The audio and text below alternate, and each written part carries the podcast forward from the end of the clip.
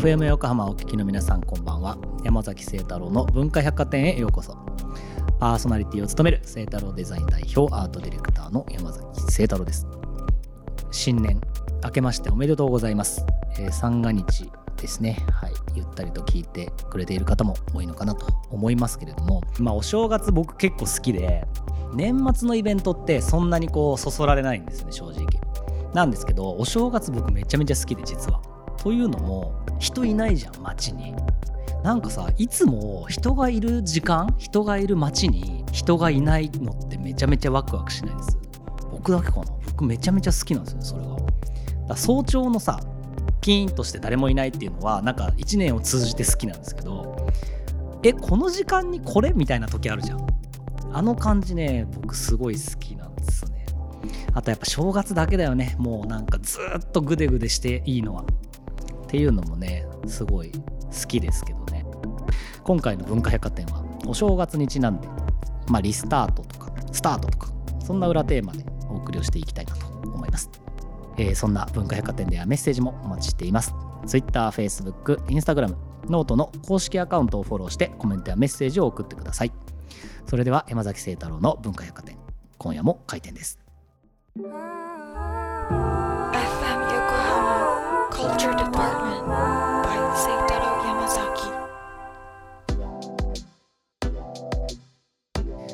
あれですよ。お正月っつったらおせち。どの時代のコミュニティカルチャーの中で過ごしているかによってそのおせちの向き合い方みたいなの違うんじゃないかなと思うんですけどうちの場合はね妻の実家に行ってで妻がいろいろもらってくるんですね。でそのまあ義理のお母さんはそのまあ、ご近所でねなんかそれをまあ作り合ったりとか分けたりとかっていうこともあのされてたりとかするのでなんかそれをねあのいただいてきて食べてますね僕が好きなのはね栗きんと。ん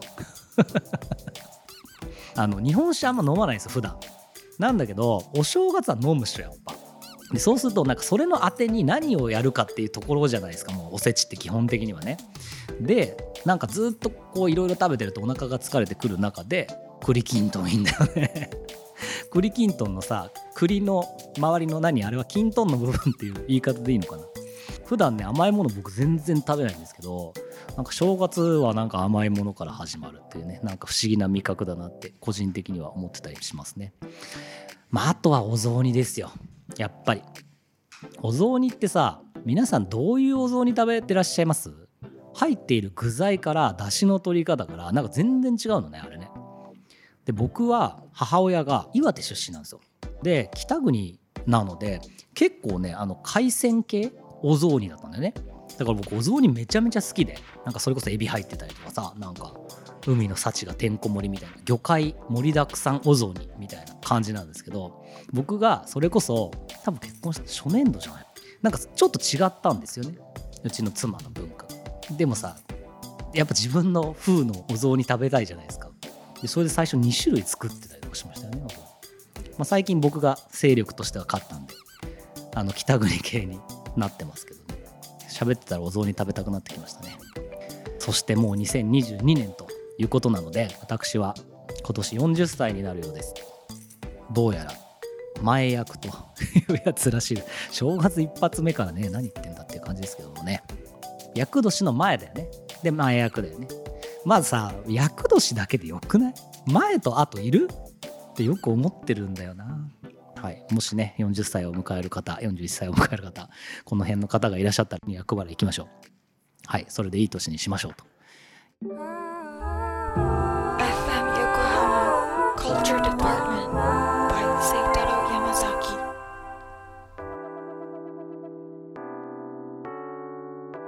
えー、去年の後半かな。番組のご縁でですねいくつか舞台に演劇にご招待をいただきましたで、えー、一つがですね飯塚健さんが演出脚本選曲を手掛けた「コントと音楽ボリューム3くたばるものかよ」という舞台ですね。で、えー、こちらはですねゲストに来ていただいた川久保拓司さんが、まあ、出演されているということであのご招待いただいたんですけどあの場所がですねコットンクラブというあの丸の内にあるご飯食べながら音楽を聴けるライブハウスというか、まあ、みたいなところだったんですね。なので一番真ん中に食卓というかテーブルが長テーブルがバーってあってでそこの周りを観客がこう囲むみたいなそういうレイアウトだったんですよ。で、えーとまあ、そこのテーブルを中心に、まあ、お話が繰り広げられていってでその合間合間でなんかライブが始まるみたいななんかそんな感じのパッケージだったんですね。でこれはねすごい自由というかねなんか舞台とか、まあ、演劇もそうですし、まあ、ジャンルっていうものは基本的にそうだと思うんですけどやっぱりなんとなくその業界とかその枠組みのルールみたいなのがあるじゃないですか。例えば演劇だったらなんだろうななんかホールでやりますとか劇場でやりますとかね、まあ、映画だったら例えばなんか尺はじゃあ何百分とかなんか110分とかあの辺の尺間で。で映画館で2次元で見ますとかね。っていうなんかいろんなこう潜在的な縛りみたいなものがあると思うんですけど、まあ、それがね結構取っ払われたいい経験だったかなっていうふうに思いますね。まあ、それこそ僕自身もあの幼少期に演劇舞台演劇をまあやっていたこともあってあのまあ大学ぐらいでねあの僕自身は舞台に立つのをやめてしまったのでだいぶご無沙汰ということになるわけなんですけどただまあそういうこともあったんで結構演劇ってなんか親近感をね個人的には持っているんですよ。ただなんかそういうものにまあ今更なんだろう。その本流に戻るっていうのは多分まああんま考えにくくって。要はだって僕がデザイナーとアートディレクターとってこのキャリアと同じ分だけその演劇の世界にもやっぱり時間を費やしている人たちがいるのであのそこに対してなんとなくこうなんだリスペクトもあるしなんだそこに介入する余地はないかなっていうふうに思っていたんですけどこの飯塚健さんの舞台を見てなんかここまで自由なパッケージ世界の中であればなんか僕がもう一度その演劇っていうものに介入できることもあるのかなっていうふうにちょっと思い始めたんですよね。なのでこの舞台に出てる川久保君にちょっとご飯食べようぜって 言ってるところですね。で、まさに角保君とも、なんか大学時代の友達なんですけど、あの、どこかで一緒にやりたいねっていう話をずっとずっとしながら、まだ一回も実現ができてないっていうところなので、まあ今年ぐらいからそんな仕掛けができていけばいいかなっていうふうに思っております。で、えー、ともう一つがですね、まあこれももう演劇界のど本命というかね野田秀樹さんの「野田マップ」という、えー、劇団があるんですが、えー、野田マップの「ザ・ビーという舞台を見せていただきました。で、えーと、こちらもですねこれはもう本当に何つうんですかねすごかったね。演劇のエネルギーが超凝縮されてるっていうかであの演者さんも、えーと4人しか出ないんですよ。で空間自体もその舞台演出みたいなものもめちゃめちゃシンプルでしたね。すごい大きい紙があってそこにこう映像を投影してだけどその紙が破れていったり線が貼られたりとかっていうねめちゃめちゃプリミティブな舞台演出。でめちゃめちゃプリミティブなこう演者さん。要は一人何役もやるわけですね。でその中でこう演劇をどうやってこうまあ成立させるかというかね舞台の進化というか舞台の力みたいなもの非常に凝縮をされていましたね。結局さあの舞台って例えばその映画とか CM とかいろんな他のその表現をやるときに具体的な演出しましょうとかって話す時がたまにあるんですよね。でその次に来る言葉って書き割りみたいなとかね書き割りって分かります？なんかこう舞台に立ってる板みたいなやつになんかペイントされてて森みたいなでその立ってるやつがこう舞台上でこう奥行き上でだんだんになっててその隙間を人が入ったり出たり入ったりみたいな。でそういうのでそのある意味そのフラットな世界を作ってでその演劇的な演出に持っていって例えばじゃあなんだろうな。まあそれによってコストを下げましょうだったりとか、まあ、いろんなそういう話で出てくることがあるんですけどもうそれとはねなんか同じレイヤーなんだけど全然違うレイヤーっていうかすごいシンプルにプリミティブにすることが決してこう表現の足かせにはならないというかね。これまあ生け花とかにも通じるものがあるような気がするけどな。減らしてでも良くする。デザインで言うとレスバットベターみたいな話ですね。みたいなものの、まあ、一つの舞台表現の到達点じゃないかなって思わされたぐらい凄まじい舞台でした。でこれあれあれなんだよね。菜園で昔からねすごい評判がいい舞台なんですよ。ザ・ビーっていうね。あの今回はもう終わってしまっているんですけれどももしね次の再演の機会があったらぜひ皆様も遊びに行ってみてください外れは絶対にないって断言できる舞台ですねということでなんかやっぱりこうフィジカルなものというか身体性というかなんかそういうものが僕のデザインとか表現の一個のテーマではあるのであのこの舞台を見に行くとねなんかどんな種類の舞台演劇を見に行ってもいろいろな刺激をもらうなというふうに思っているところです。FM 横浜 Culture Department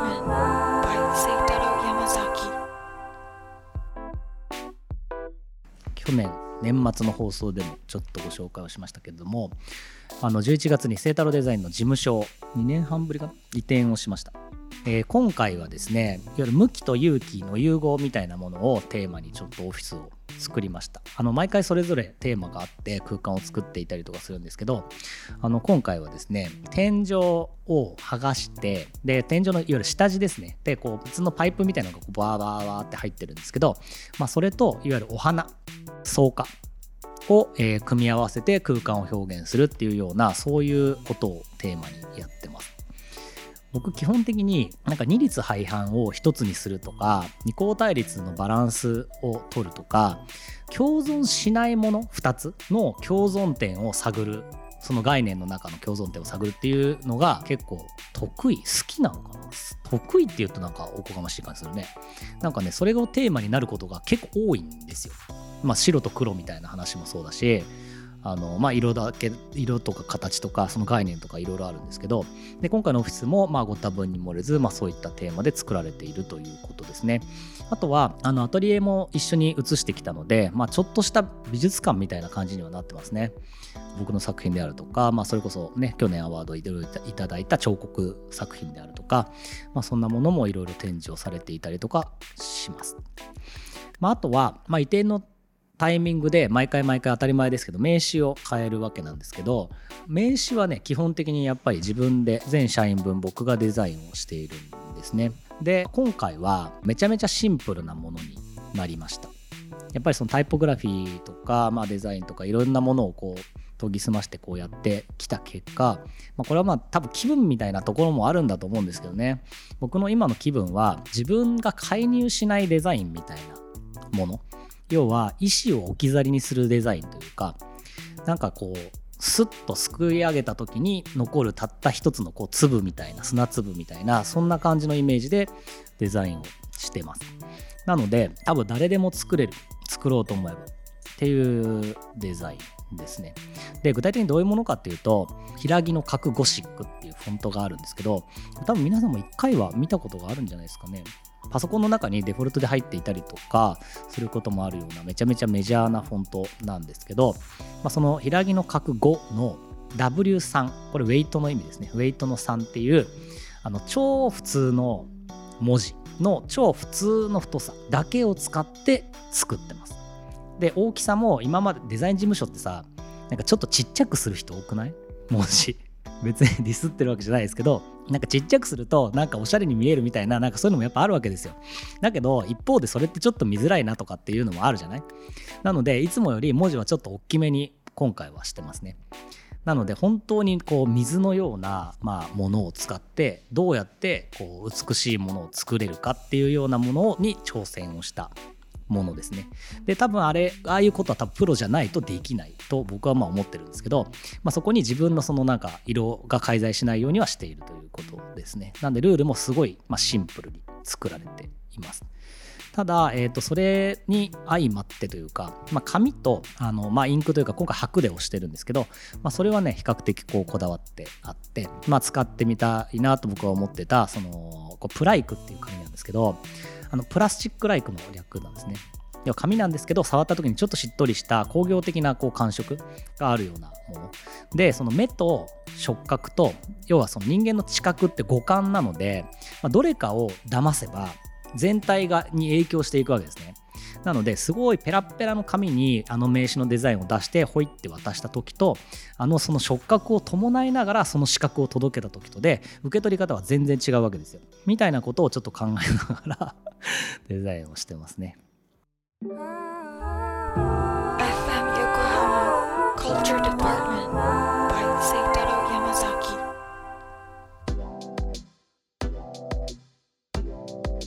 えー、こちらもですね去年からの流れではありますけれども僕がま CDO チーフデザインオフィサーという、えー、まあ役職を務めているプラゴという会社がありましてでそのプラゴという会社はですね電気自動車の充電インフラとか、まあ、エネルギーマネジメントとか、まあ、そういったものを事業のコアにしている会社なんですがそこのプラゴが運営するウェブメディアでプラゴジャーナルというものがあるんですけれども、まあ、それをですね去年の10月かなに立ち上げてでそこで僕は編集長をしております。なのでその EV いわゆる電気自動車をねどうやって楽しめばいいかとか広げていけばいいかとか、まあ、そんなことを伝えていく、えー、まあ、メディアになっているわけなんですけれどもあの基本的に僕が思っているのはあの、まあ、まさにそのプラゴジャーナルでもそういう扱い方をしてるんですけど EV で行く旅先のお話だったりとかあとはその SDGs いわゆる環境意識の、えー、高まりに伴って世界中でいろんな動きがあるので、まあ、それのニュースであるとか、まあ、そういったものをいろいろご紹介をしてるんですね。で基本的に僕はやっぱりなんか我慢をしながら進んでいく未来ってなんかあんまりこう肯定していなくてですねただ今ってなんかそれにちょっとなりつつあったりするじゃないですか。あの2025年までにじゃあ何パーセント EV にしないとダメよみたいな話だったりとか例えばそのカーボンニュートラルの社会をまあ目指していくために何パーセントこういうふうにを削減していかないかねばならないみたいなだからこう車乗っちゃいけないみたいな話だったりとかになりがちなんですけどなんかそこをポジティブに変えていかないとダメじゃないってやっぱ思ってるわけですよ。でどうせやるならさポジティブな方がいいしどんなことでもポジティブにできると僕基本的には思ってるんであのこれ仕事とかも多分一緒だと思うんですよね。なんか同じことやるのにこれ超楽しいなって思ってやるのとなんかこれやりたくないなって思ってやるのとだともう全然違うわけですよ。これもう子供の勉強とか見ててもね思いますよね。でなんかそういったものを、まあ、きちんと、まあ、伝えていけるような、まあ、メディアを作りたいなっていうふうに思って運営をしております。で、えー、とそこでですね、まあ、そんなこと言いながらですよ。僕は EV 乗ってないわけですよ。これはまずいと。でこんなこと言いながら僕自身もなんか超ポジティブに EV に乗るシーンにまだ出会えてないわけですね。だから多分世の中もそんな感じだと思うんですよね正直。アーリーアダプターが乗ってるとかさ芸能人の何々さんがとかまあよく言いますけれども、まあ、それはさほら話題になるとかいろんな側面があって多分乗っていることもあると思うんです。で普通に車に乗っていて普通に生活をしていてで EV になるとこうなる超いいなっていうものが僕はまだ見つかっていないので、まあ、それを見つける旅に出ますと。いうことで、えー、編集長 EV を買うという、まあ、連載がね始まります。ただ出口が決まってないわけですよ。この車を買いますよ。買うためにこういうステップで連載しますよ。全部12回ですよ。みたいなそういう話じゃなくてマジで決まってないですね。買わないかもしれない。これだけいろいろ言っといて。買わない可能性がある。で初回はこれ初回はねもう去年の夏とかにあの取材をしてもらったんですけどでその時は僕クラシックカーに乗っていたので1台クラシックカー乗ってたんでそのクラシックカー愛を語るっていうとこから始まるんですよ。でそのジャガーのね XJS というジャガーの E タイプの後継者の毎回言うけどもうすごい美しい車なんですお花が長くて。燃費めちゃめちゃ悪い。でこれを手放して EV に乗ろうというところから始まるわけですよ。でも乗りたいものがないけどこれを手放すよ手放す前にこれの愛を語るよっていうところが1回目なんですね。で、まあ、いろんなところに、まあ、取材を行きながら、まあ、載せてもらいながら、まあ、本当にこう触手が動くポイントとかタイミングとか車種とかねいろいろ出てきますから、まあ、っていうものがどこにあるのかなっていうものを、まあ、探っていく連載なのでめっちゃ面白くなるんじゃないかなと思いますけどね僕自身も見えてないからだってもしかしたらバイクに行ってる可能性ありますからね。車じゃなくて。あのハーレーとかがねなんかあの e バイク。電気で走るバイクですね。あの自転車じゃなくて。本当のバイク。の方の流れもあるのでなんかそっちに行ってたりとかもするのかなとか何かいろいろ思いますけれどもあのそんな連載が始まりますのでぜひ皆さんチェックをしてみてください。ほんでなんとなくこう社会全体がこんな流れに多分今なりつつあるというか、まあ、これプラゴをやっているからっていうこともちょっとあるのかなっていうふうに思うんですけどなんか一気に行き過ぎるとなんかちょっと危ないんじゃないかなっていうふうに僕個人としてはちょっと思ってたりとかしていてやっぱりそのプラをやっていても思うんですけど巡回点にしていくっていうこととあと自分が本当に何が大事なのかとか何を大事に生きていきたいのかみたいなことはやっぱり一人一人がきちんと持った上でその大きいねなんか流れに立ち向かうなり乗ったりしていった方がいいんじゃないかなっていうふうに今は見ていますね。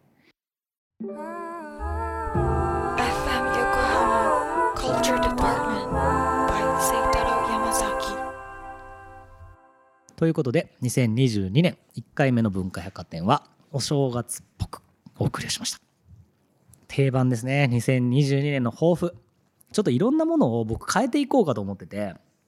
わがままにというか全部自分でやるみたいなことをずっとやってたんですけどやっぱりね削いでいくタイミングかなっていうふうには思ってますね。で削いでいく中で戻ってきたのはやっぱりね自分自身で手を動かして作るっていう作業ですね。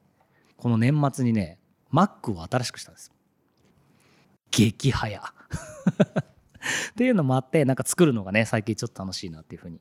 思ってますねやっぱなんか道具から始まるなんかそのクリエーションみたいなものもやっぱりあるなっていうふうに思うのでまあそんなものも楽しみながら1年頑張って駆け抜けていきたいなというふうに思いますといったところで今週の文化百貨店は閉店となります次回はモータージャーナリストの五味康隆さんをお迎えしますそれではまた来週1月9日の深夜0時半にお待ちしています。お相手は山崎聖太郎でした。